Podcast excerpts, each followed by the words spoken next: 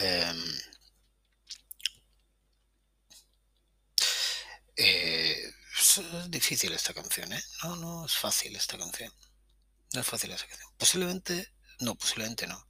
Yo creo que de todos los podcasts que llevo es el del que más me he documentado porque no guardo en mi memoria los detalles, la verdad. No es un tipo de música que escucho a menudo y entonces me cuesta. Pero cuando me encuentro una canción que me gusta, me gusta. Y la meto en esa carpeta que en ocasiones os he comentado, ¿no? Que es una carpeta pues de canciones que me gustan. Y esta canción me gusta. Y es una canción que, que es un tipo de canción diferente a las que suelo escuchar. Hay muchas canciones y esto podemos ir a cualquier tipo de sociedad o, o, ahora de estado o incluso de país, si lo entendemos desde un punto de vista cultural, que enardecen las pues las bondades de un territorio. Y esta canción enardece las bondades de España, España como Estado, como país, no sé. Yo soy muy poquito, ¿eh? pero muy poquito de banderas, con lo cual no hay ningún tipo de sentimiento especialmente patriótico detrás de, del cariño que le tengo a esta canción. Lo que hay es un cariño muy musical a esta canción. Y, y esta canción es un tipo, es un tipo de canción, no es quizás, bueno, es un tipo de canción popular en cuanto a que no es música clásica, pero que nace, nace de la música nace de la música más instrumental, más clásica, eh, nace de una marcha militar, nace de, de un tipo de marcha musical en particular para, para una marcha de paseo de un cuerpo de la de un cuerpo militar que es la Real Infantería, ¿vale? Infantería pues en, en todos los ejércitos de todos los países del mundo, seguramente, ¿vale? Son las personas que van a pie y que y que luego pues tienen pues festejos, eh, victorias, días de recuerdo de las glorias militares, festividades nacionales, esto existe en todos los países y, y hay canciones, eh, hay musicalidad con ello, porque la música nos acompaña nos acompaña, nos guste o no, nos acompaña desde que nacemos hasta que nos morimos, ¿no? Es una parte del la la la famoso que interpretó Maciel que me gusta mucho, eh, aquella canción del dúo dinámico que también interpretaba Serrat, donde habla de cómo esto acompaña desde que naces hasta, hasta que te mueres, ¿eh? La música, la música tiene una fuerza cojonuda. Bueno, pues también, también una parte en la cual se aplica la música es en esto, en, en lo militar. Y este tipo de canción que se llama Paso Doble hace, hace referencia al, al, tipo de marcha con la que se esperaba a los regimientos de, de infantería de desfilar al sonido de la canción, ¿eh? a, paso doble. No sé deciros la frecuencia que tenía, pero imagino que va ligada con la frecuencia que tiene la propia canción. Bueno, todo esto, todo esto viene porque eh, hay una serie, hay una serie de, básicamente hay, tres grandes compositores que da la puta casualidad. Hay canciones, hay, perdona, hay ciudades muy musicales en la historia de la música, muy musicales, ¿no? Nueva Orleans, ¿no? Es, una, es la primera que se ha venido a la cabeza, mira, Nueva Orleans. Bueno, pues en el paso doble, si tuviéramos que defender una ciudad, si tuviéramos que defender una ciudad, eh, claro, el paso doble es un estilo de música español, obviamente la ciudad está en España y la ciudad es Cartagena. Cartagena podemos decir que es la cuna del paso doble entendido como canción. Y tenemos tres compositores, hay, hay tres piezas que yo creo que son los pilares del género. Y una de ellas es la que vamos a escuchar hoy, que se llama Suspiros de España.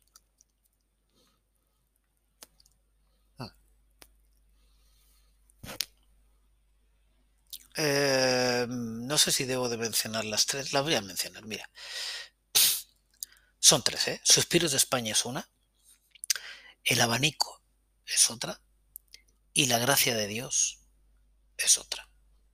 Estas tres canciones fundamentan el origen del paso doble como canción en,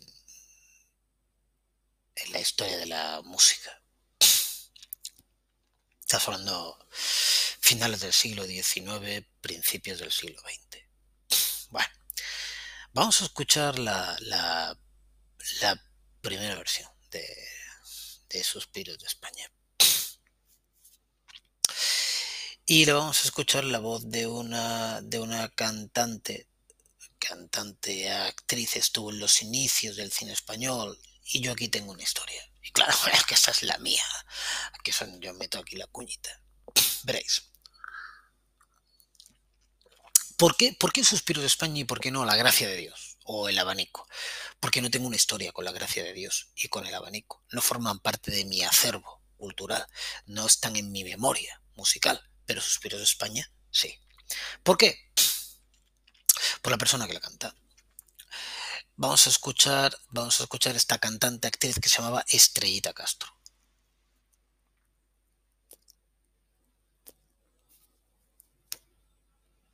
Mm, bueno, todos, que más que menos habrá conocido alguna vez alguna abuela, y muchos habréis conocido a más de una abuela. Espero que no a más de dos, pero si habéis conocido a más de dos, enhorabuena. Y, y yo tuve dos abuelas, y una de, una de ellas tenía un especial cariño por dos artistas, dos artistas, pero, pero vinculado siempre al cine mi abuelo, su marido, escuchaba mucho, mucho la radio, pero mi abuela no. Y mi abuelo la escuchaba cuando la tenía él, pero no era la radio su, su, principal interés. Pero le gustaban mucho, mucho estas películas de estas dos artistas. Y una de ellas era Estrellita Castro. Y yo, de niño, he visto películas, lo recuerdo perfectamente, ¿eh? películas de Estrellita Castro en casa cuando las ponían. Eh, le encantaba verlas. Y yo las veía con ella. Luego me ocurrió, siendo ya, yo tendría mis 15 años, bien, bien.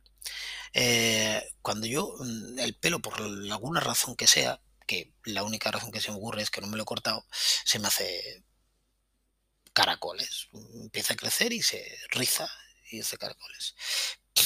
Y me relajaba mucho tocármelo, cruzármelo con el dedo en la frente, ¿eh? cruzármelo con el dedo así.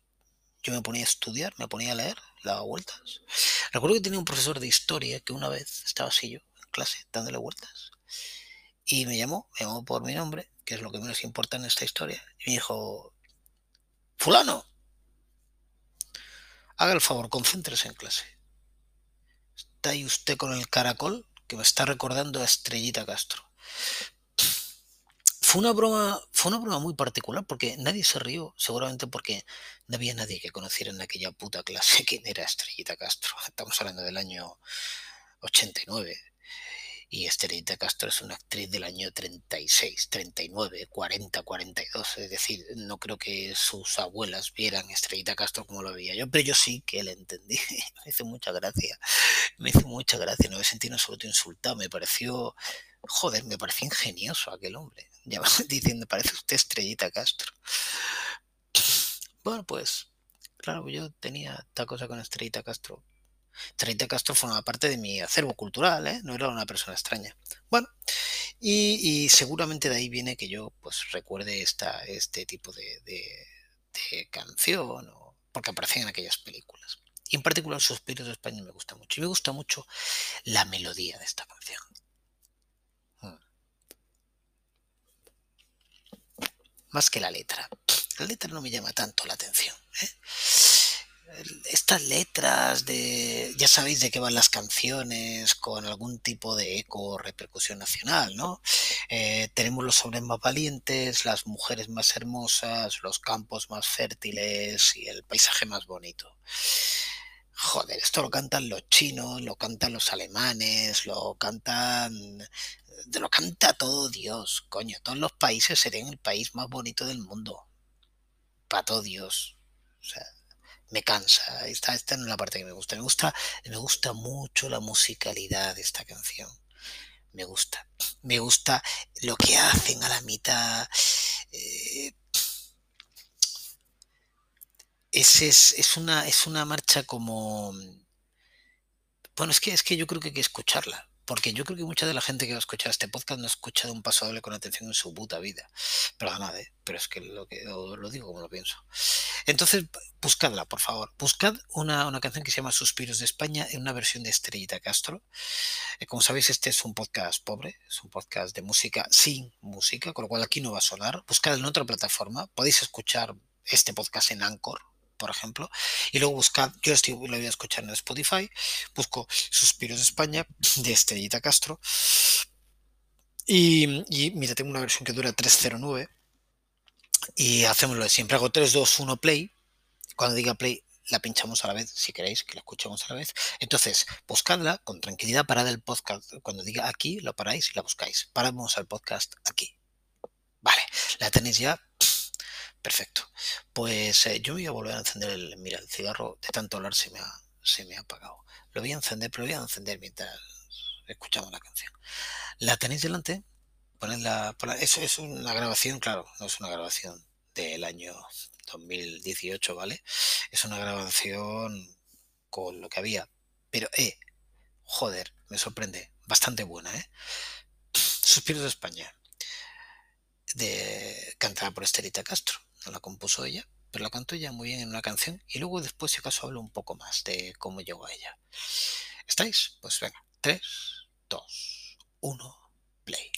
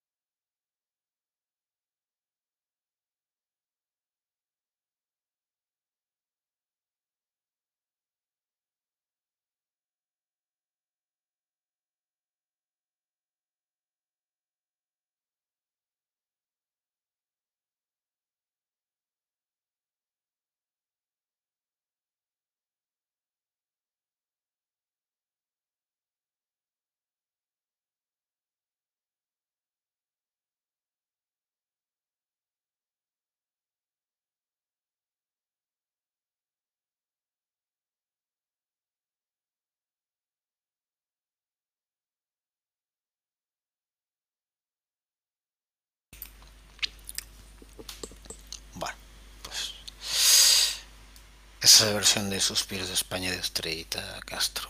Um, dos cosas. Primera, luego, eh, precisamente cuando la anécdota esta del profesor de historia me, me, me, lo comentaba en aquella época, por eso yo ya sabía perfectamente de quién hablaba y no me sorprendió en absoluto, como no me hubiera sorprendido en absoluto, como hubiera mencionado a Imperio Argentina, por ejemplo, ¿vale? Eh, pues bueno, pues resulta que, que mm, cuando empecé a leer de cine, yo empecé a leer de cine antes que a leer de música. Es decir, me empecé a enterar por la parte más, no sé, académica, exacta, ¿no? Quería indagar, quería... Quizás lo que a mí me, motivaba era entender qué había detrás de una cosa que me gustaba. Quería entender por qué me gustaba, ¿no? Pues cuando yo empecé a leer de cine, pues, pues en cuanto empecé a leer de cine español salió enseguida un director que se llamó Benito Perojo. Bueno, pues Benito Perojo hizo varias, varias películas y una de las películas que hizo fue precisamente una película en la que Estrita Castro, bueno, bueno, no sabría decir si canta o interpreta o viene involucrada esta canción. Así que eh, ya ahí también conseguí una conexión y veía que lo que hacía mi abuela eh, no era tampoco una ida de olla, sino que tenía bastante que ver o tenía algo que ver con la cultura cinematográfica española, cosa que me interesó mucho en su día.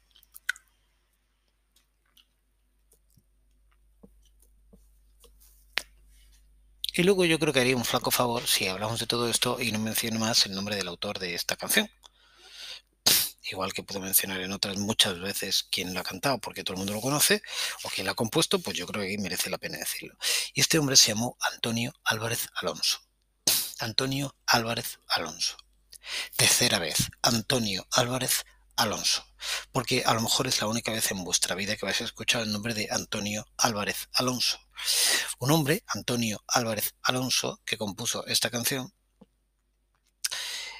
que que fue estrenada en Cartagena, que forma parte de esa tría de canciones que dan forma al género del paso doble. Y una canción que se interpreta por primera vez como como os he comentado, venido de una marcha militar, entonces se interpreta en un ámbito militar. Eh, en el año 1902 la primera vez que se toca en público y se toca pues con, el tercer regimiento de infantería de marina y la toca, no la toca él, no, no, no, dirige a la banda, él la dirige. En aquella época pues bueno, había cierto, ciertos ciertas limitaciones y entonces pues es, es, es otro, es un es un militar, el militar amigo ¿eh? de Antonio Álvarez Alonso, las tresas. Antonio Álvarez Alonso, pues, pues es un amigo del que le interpreta. Bien. Y hace esta canción que, me gusta luego bastante de esta canción, que es una canción, fijaos que hablamos de una peli de Benito Perojo ya del año 39, guerra acabada, el bando nacional ganador y ya viene pues todo lo que viene detrás, ¿no? Toda la, dictadura de, Francisco Franco, eh, todo el régimen, pues mm, creo que hay poco que explicar, este no es un podcast de historia, y eh, viene a enardecer el espíritu nacional en parte de, esa, de ese bando ganador. Pero no es tan así, porque el bando perdedor en el exilio la utiliza también. Y en emisoras como Radio Pirenaica, que emitía desde fuera, emitía desde Rusia, por ejemplo, ¿vale? Desde Praga, desde Moscú emitía, también la utiliza porque la nacionalidad eh, viene a formar parte de una serie de personas que se sienten parte, integradas en un conjunto, en una idiosincrasia, y la gente que perdió la guerra se sentía tan española como la gente que ganó la guerra. ¿eh? Entonces, eh, me gusta ese espíritu universal de la canción, de cómo, cómo, cualquiera puede sentirse parte de la canción. Y la música en ocasiones, que, aquí hablamos mucho del aspecto hedonista, o creo que hablábamos demasiado del aspecto hedonista, no siempre se fundamenta en este aspecto hedonista, sino que puede tener un, un aspecto bastante emocional, bastante, incluso podría decir político, ¿no? La canción en sí me gusta, me gusta muchísimo cómo suena, me gusta cómo lleva los vientos la canción por detrás. Está cantada pues con los... Bueno, no se puede esperar que se cante de otra manera, ¿no? Está cansada, está cansada, no, perdón, está cantada con los registros que se espera en un paso doble, con una entonación muy del momento, muy lírica, por supuesto. Eh, mm, es de estas canciones en las que le veo un fondo mucho mayor de lo que la grabación nos aporta. Eh, y para mí es una gran canción. Es una gran canción. Me parece un conjunto y está muy bien instrumentada en la versión que, que hemos oído. Me parece muy bien instrumentada. Me gusta. Mm. Por supuesto que no es que me guste por hablar de España, no, no. Iremos trayendo canciones de otros sitios que me encantan. Hay una británica que me parece cojonudísima. La pondremos aquí. Los himnos o las marchas militares no son por defecto malas canciones. No lo son.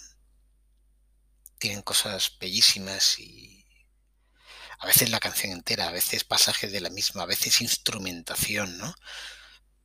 Las bandas militares se componen de gente que se filtra, que ensaya, que logran grados de, interpretación adecuados y cuando además ha habido detrás un compositor que ha sabido darle un espíritu a la canción, se consiguen muy buenas canciones.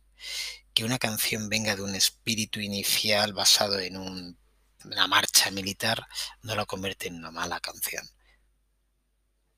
Eh, si escucháis este podcast a estas alturas ya y si habéis escuchado lo anterior, imagino que los prejuicios los habéis dejado ya en el cubo de la basura.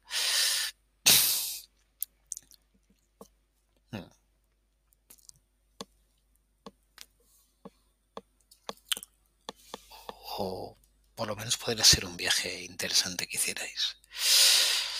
Besos a todas y a todos.